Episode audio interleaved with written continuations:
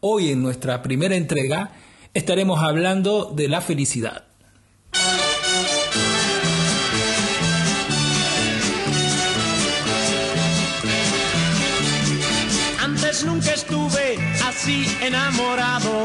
No sentí jamás esta sensación. La gente en las calles parece más buena, todo es diferente gracias al amor, la felicidad, ja, ja, ja, ja, de sentir amor.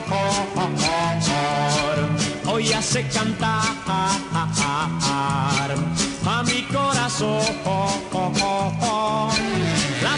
felicidad, ja, ja, ja, ja, me la dio tu amor. Hoy vuelvo a cantar, gracias al amor y todo gracias al amor. La felicidad, ja, ja,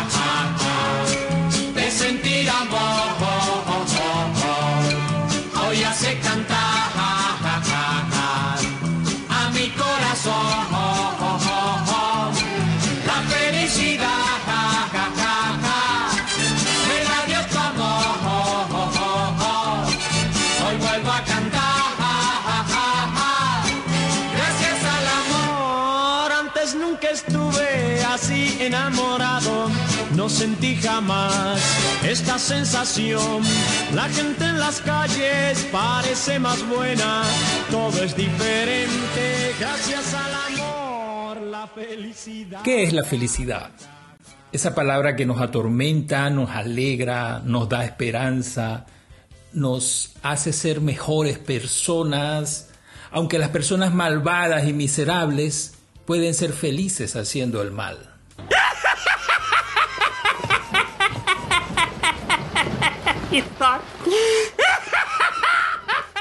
Si usted es una persona infeliz, como todos nosotros, la gran mayoría, en este programa encontraremos a los verdaderos culpables de nuestra infelicidad.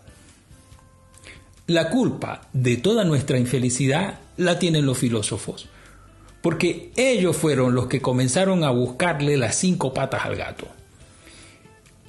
Cuando el ser humano tiene comida, donde vivir, calidad de vida, trabajo, esposa o esposo, amantes, bebidas alcohólicas todas a su alcance y sobre todo drogas, entra en un estado como los filósofos griegos, donde comienza a preguntarse, ¿de dónde venimos? ¿Hacia dónde vamos? ¿Cuál es el sentido de nuestra naturaleza? ¿Qué es la felicidad? Todo eso Todas esas pendejeras se te cruzan en la cabeza cuando tienes varias botellas de vino entre pecho y espalda. Si los filósofos griegos no hubiesen inventado la palabra felicidad, lo más probable es que fuésemos unos infelices que como no saben lo que es la felicidad, entonces no nos daríamos cuenta de los jodidos que estamos. Según los orígenes etimológicos de esta palabra y hasta donde he podido investigar, el término procede del latín y significa en aquellos tiempos, hace unos 3.000 años antes de Cristo, algo así como fecundo, fértil, productivo, fructífero, próspero, bienaventurado, afortunado, un mogollón de palabras buenas y de palabras de buena onda. Si buscamos en Google, encontramos estado de ánimo de la persona que se siente plenamente satisfecha por gozar de lo que desea o por disfrutar de algo bueno. A ver, ¿Quién se siente plenamente satisfecho con lo que tiene? Todos los días estamos insatisfechos con lo que tenemos, de manera que siempre deseamos algo. Si tenemos a nuestra pareja, siempre estamos mirando a otras o a otros. Algo así como cuando un conductor mira el coche del conductor que está al lado en el semáforo. Mm. Oye, la pintura, los neumáticos, mira qué línea, mira qué curvas. La mayoría de las veces no lo mira con envidia, pero siempre mira. Si nos quedamos con que la felicidad es disfrutar de algo bueno, bueno, amigos, para tener algo bueno, y me refiero a lo material, porque hay que ser sincero cuando se habla de esto, y lo espiritual nunca, nunca ha importado nada o muy poco en esta sociedad en la cual nosotros nos tocó vivir. Para tener algo bueno hay que trabajar para poder pagarlo. Y si estás trabajando, entonces ¿en qué momento lo disfrutas? Recuerdo que cuando estaba por salir de, de, Venezuela para vivir en otro país, estaba buscando opciones, visité unos amigos que tengo en Miami, allá en los Esclavos Unidos de uh, Norteamérica. Con motivo de mi visita eh, coincidieron los astros, hubo una conjunción astral y casualmente todos los amigos coincidimos en un día que ellos tenían libre porque yo estaba de vacaciones. Y allá allá se trabaja todos los días. Allá un un empleado público español estaría feliz en Estados Unidos claro allá no hay puentes allá las vacaciones son cuando te tocan allá nada de estar fumándose el cigarro y esperar un rato. No, no, no, mira, el Estados Unidos sería para un empleado público español como Disneylandia para un niño. Se sentirían felices con lo que trabaja esa gente. Madre mía. Bueno, el caso es que coincidimos todos en, en una barbacoa para tomarnos unas cervezas, hablar y todo. Y claro, las casas donde vivían mis amigos eran eh, residencias de lujo para lo que nosotros teníamos en Venezuela. Es decir, muchas de esas casas tenían piscinas, canchas de tenis, campos de golf, gimnasio, bueno, aquello era una maravilla. El problema es que ellos nunca vivían ahí porque estaban trabajando hasta, hasta 18 horas, de lunes a lunes.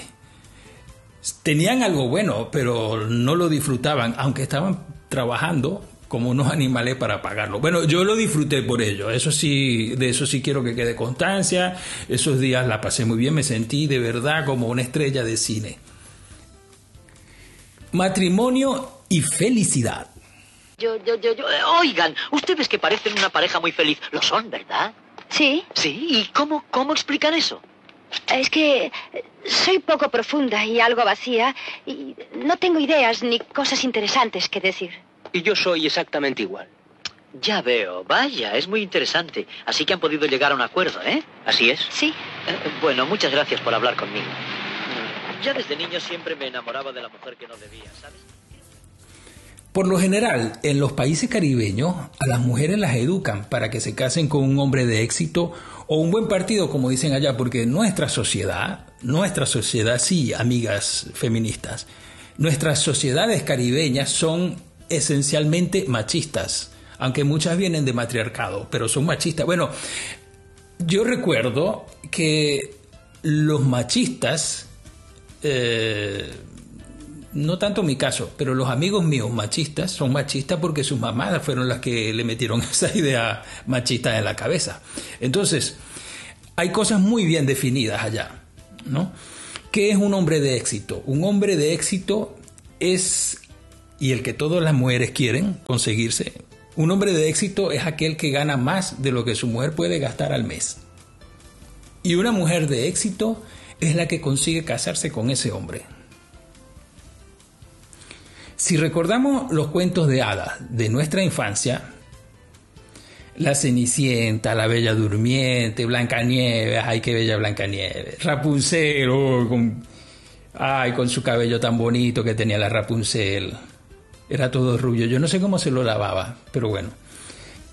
Todas estas princesas de los cuentos de hadas de Walt Disney que nosotros recordamos porque formaron parte de nuestra infancia, todas esas princesas soñaban con casarse con un príncipe encantado. Ese era su objetivo principal para ser felices, para lograr eh, su objetivo en la vida, para sentirse realizadas y para lograr esto pues se metieron en grandes líos.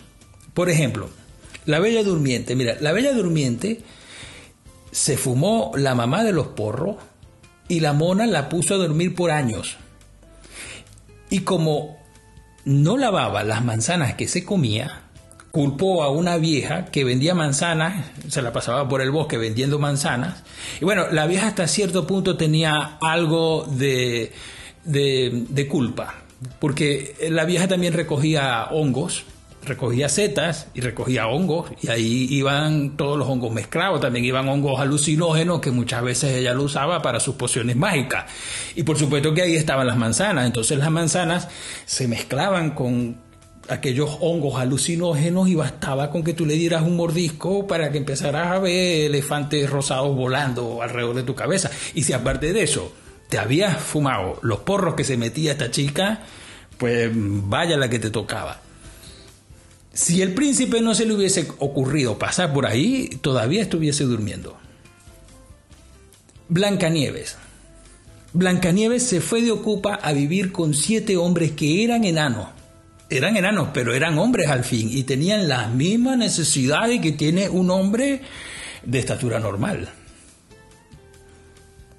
Rapunzel. Rapunzel se dejó crecer el cabello durante casi toda su vida para que su príncipe subiera por una torre de más de 20 pisos a rescatarla. Todas estas princesas, con excepción de Fiona, que Fiona sí que, esa sí que decía, mira, a mí no me vengas a vender la moto, de que príncipe, de que caballo blanco, a mí me déjame tranquila, que yo estoy bien así como estoy. Pero todas ellas, el sueño de su vida era su príncipe azul. Ahora, se casaron con el príncipe azul. Claro que se casaron con el príncipe azul, pero ¿Ustedes recuerdan el nombre de alguno de esos príncipes azules? Por lo menos el de Blancanieves, ¿cómo se llamaba? Se llamaba Pedro, Juan, Benito Camelo, eh, Antonio, Francisco. ¿Qué nombre tenía? El de Rapunzel, el de Rapunzel sabemos que creo que era rubio, pero tampoco sabemos cómo se llamaba. Algunas veces sabíamos cómo se llamaba el caballo, pero el príncipe no. Entonces, la pregunta, si ellas no sabían cómo se llamaban esos príncipes azules y se casaron con ellos porque eran los príncipes, eran los príncipes encantados y un príncipe encantado pues tiene mucho dinero, tiene un reino que algún día heredará de su padre, el rey emérito, yo no sé si esto les recuerda algo por ahí, algo cerca. Ellas soñaban con ese príncipe, pero no sabían cómo se llamaba. Yo, yo, yo, me imagino en, los corredores de palacio eh, llamándolo siempre príncipe, príncipe. Y a lo mejor el príncipe algún día se cansó de que le dijeran príncipe, pero ¿cómo le podían decir otro nombre si no tenía nombre? No, o, lo tenía, pero no sabía. Pero ¿cómo? O a lo mejor el príncipe se cansó de, de que lo estuviesen llamando príncipe encantado. Príncipe encantado, está lista la comida. Príncipe encantado, te lavado la ropa. Príncipe encantado, vamos al cine. Príncipe encantado, ¿qué coño? Eso cansaría a cualquiera. ¿Ustedes se imaginan cuánto tiempo duró ese matrimonio y duró esa felicidad? ¿Mm? ¿Se lo imaginan? Si buscamos en Wikipedia encontraremos la felicidad es una emoción que se produce cuando un ser vivo cree haber alcanzado una meta deseada. O sea, la felicidad es una emoción que se produce en un ser vivo cuando cree haber alcanzado una meta deseada. Ah, bueno, aquí sí quiero discrepar un poco sobre esta conversación porque yo me siento feliz, yo me siento feliz cuando alcanzo la meta y llego a mi club de cannabis. Sobre todo ahora con este verano que está haciendo, esta gente tiene, yo no sé, pero el, bueno, el aire acondicionado lo tienen a toda castaña. Entras ahí te olvidas de los 42 grados que está haciendo ahorita aquí en España con este verano, ¿no? te relajas, apenas entras ya, ya te empiezas a relajar, porque aquello parece Scotland Yard, pero con Bob Marley. ¿no? Te sientas, los colegas te saludan, todo te va pasando a cámara lenta. ¡Wow! Y sí, de verdad que sí, sí, sí. Es una meta deseada que cuando se alcanza se produce la felicidad.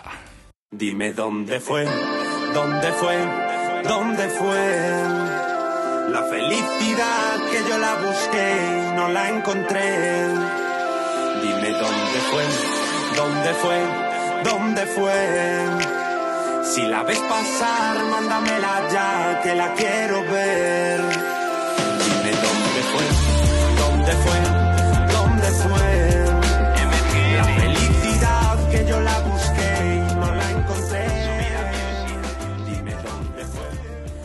Aristóteles decía que la felicidad es una actividad de acuerdo a la virtud. O sea que el hombre feliz es aquel que vive bien y que obra bien. Traduciendo lo que quería decir eh, Aristóteles, si buscamos en el diccionario de la Real Academia Española, encontramos que también la palabra obrar se refiere a evacuar del vientre o defecar. Por lo tanto, si traducimos este planteamiento filosófico de Aristóteles, coincidimos en que la felicidad consiste en comer bien y en cagar bien, porque quien no caga no puede ser feliz. Eso cada uno de nosotros lo hemos comprobado. Voy a sembrar todos los días una mata de bondad. La voy a dejar sin guarda. Para que las quiera robar, que la roben,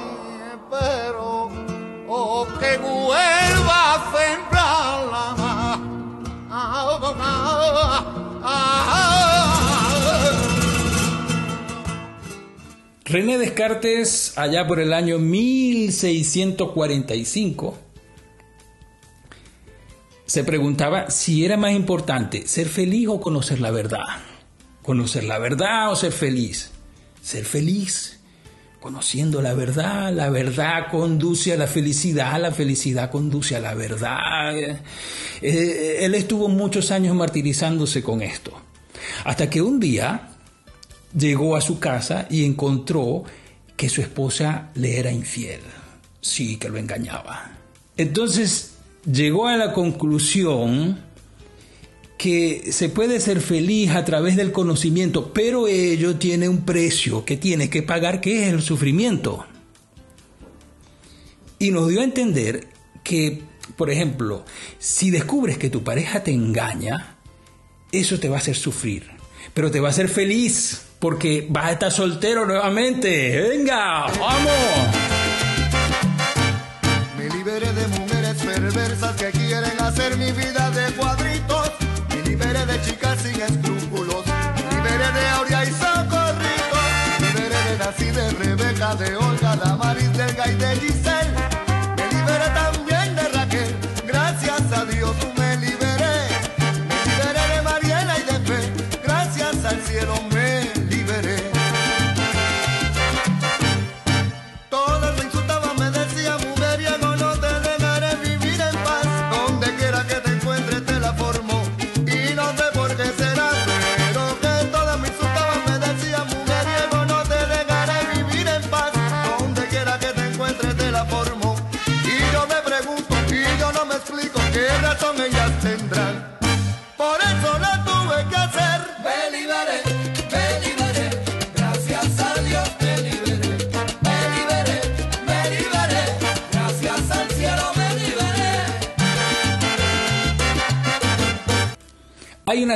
Entre la felicidad y la estupidez. Los más estúpidos son los más felices, precisamente porque son estúpidos, vaya que no piensan demasiado.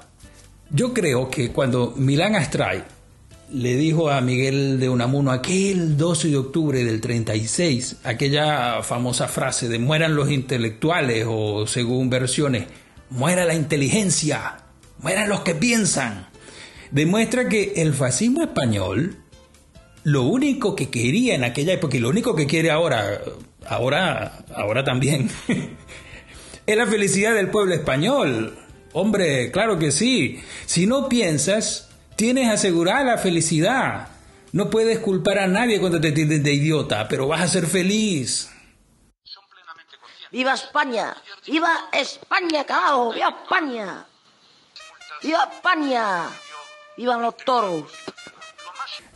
Sí, amigos, la felicidad, la felicidad es una utopía inventada por los filósofos para hacernos infelices, los muy miserables.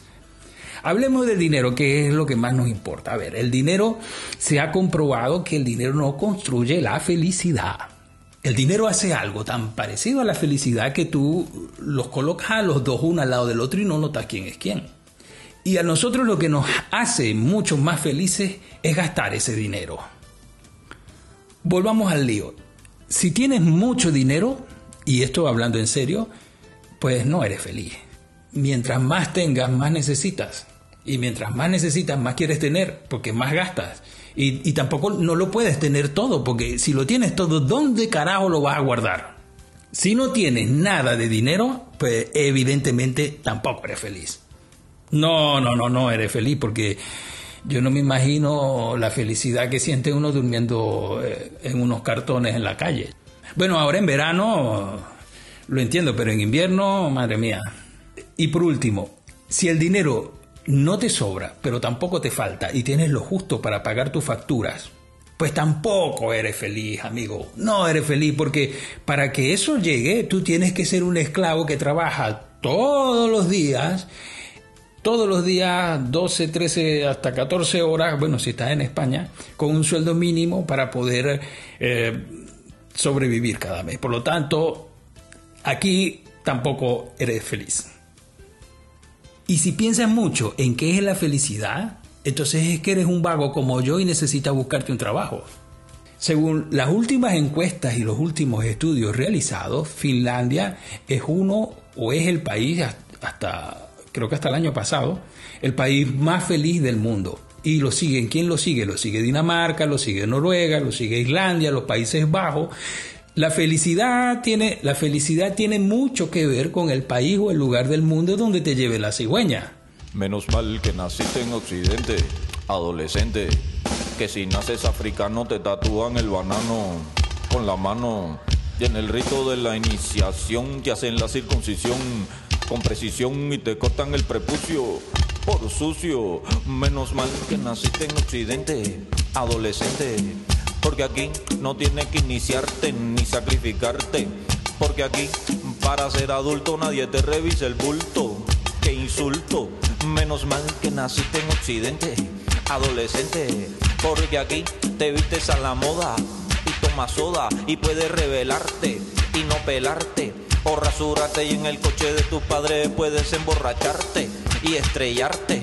Menos mal que naciste en Occidente, adolescente porque aquí para la rebeldía tienes la pornografía de cada día y tienes el alcohol y el rock and roll y toda la semana la marihuana. Menos mal que naciste en Occidente, adolescente.